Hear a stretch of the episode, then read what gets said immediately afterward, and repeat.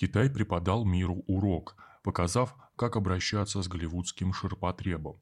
Все главные блокбастеры студии Marvel Entertainment, э, выпущенные в 2021 году, так и не добрались до кинотеатров Поднебесной.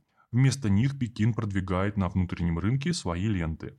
Нацелившись к 2035 году стать ведущей кинематографической державой планеты – Четверка фантастических боевиков про супергероев, открывшая четвертую фазу вселенной Марвел э, «Человек-паук. Нет пути домой», «Черная вдова», «Вечные» и «Шан-Чи» и «Легенда Десяти колец» стали мегахитами по всему миру, собрав в общей сложности 2,9 миллиарда долларов.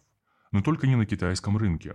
Китайские власти решили больше не потакать этому – в ситуации, когда коронавирус поставил на паузу киносъемки по всему миру, Пекин сделал ставку на собственную продукцию. Так Компартия КНР убивает сразу трех зайцев. Она ограждает своих граждан от американской киножвачки, дает заработать собственным производителям и постепенно перехватывает у Голливуда статус главной мягкой силы на планете. 8 ноября 2021 года американский портал о развлечениях Variety порадовал читателей новостью. Судя по постеру на китайском языке, свежий фильм про Человека-паука все-таки выйдет на китайские экраны.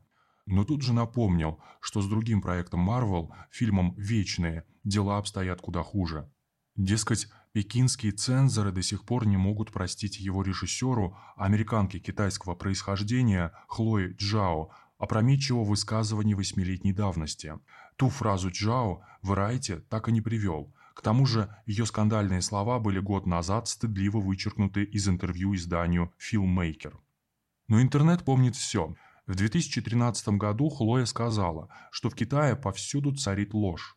Этого оказалось достаточно для многолетнего бана. Ее не спасло ни последующее переобувание, ни Оскар за фильм «Земля кочевников» про американских бездомных, ни китаянка в главной роли в «Вечных». Свою роль наверняка сыграло и появление в этом блокбастере первого супергероя-гея.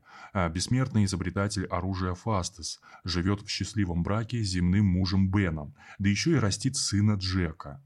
Неприкрытая гей-пропаганда пришлась явно не по вкусу Поднебесной. В той же новости от Variety упоминается еще одна лента от Marvel – «Шан-Чи и легенда Десяти колец». Она тоже не досчиталась сотен миллионов из-за непопадания в прокат Поднебесной. Скорее всего, главная причина немилости к Марвел кроется в общем ощущении бесконечных штампов о Китае в исполнении западных киноделов. Такое испытывает нормальный русский зритель от просмотра голливудских подделок про Россию.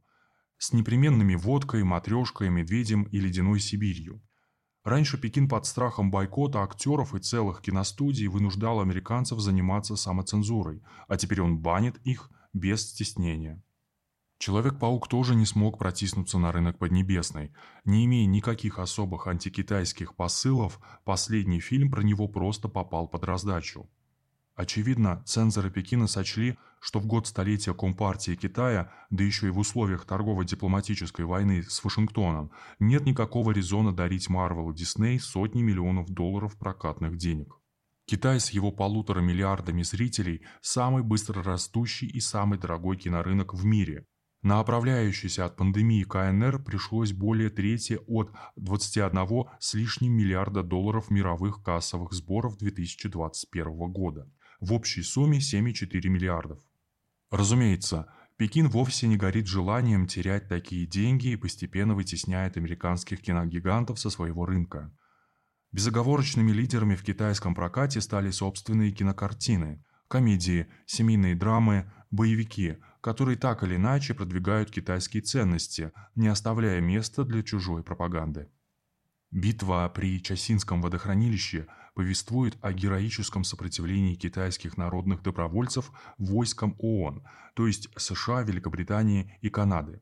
Фильм стал самым кассовым в Китае не только в 2021 году, но во всей истории страны, собрав 900 миллионов долларов при бюджете 200 миллионов. Варайте сокрушается. По мнению западных историков, в той битве 1950 года китайцы проиграли. Но Пекин снял свою версию той истории, и за три месяца она отпечаталась в головах у сотен миллионов человек. И это только начало. Китайские эксперты уверены, что на фоне стратегического сопротивления КНР и США нужно снимать еще больше фильмов про сопротивление военному натиску американцев. Последний день минувшего года в китайский прокат вышла местная кинолента «Снова обнять». Сегодня она в топе. Фильм посвящен историям любви обычных жителей Уханя на фоне COVID-19. Американское издание Axios протестует.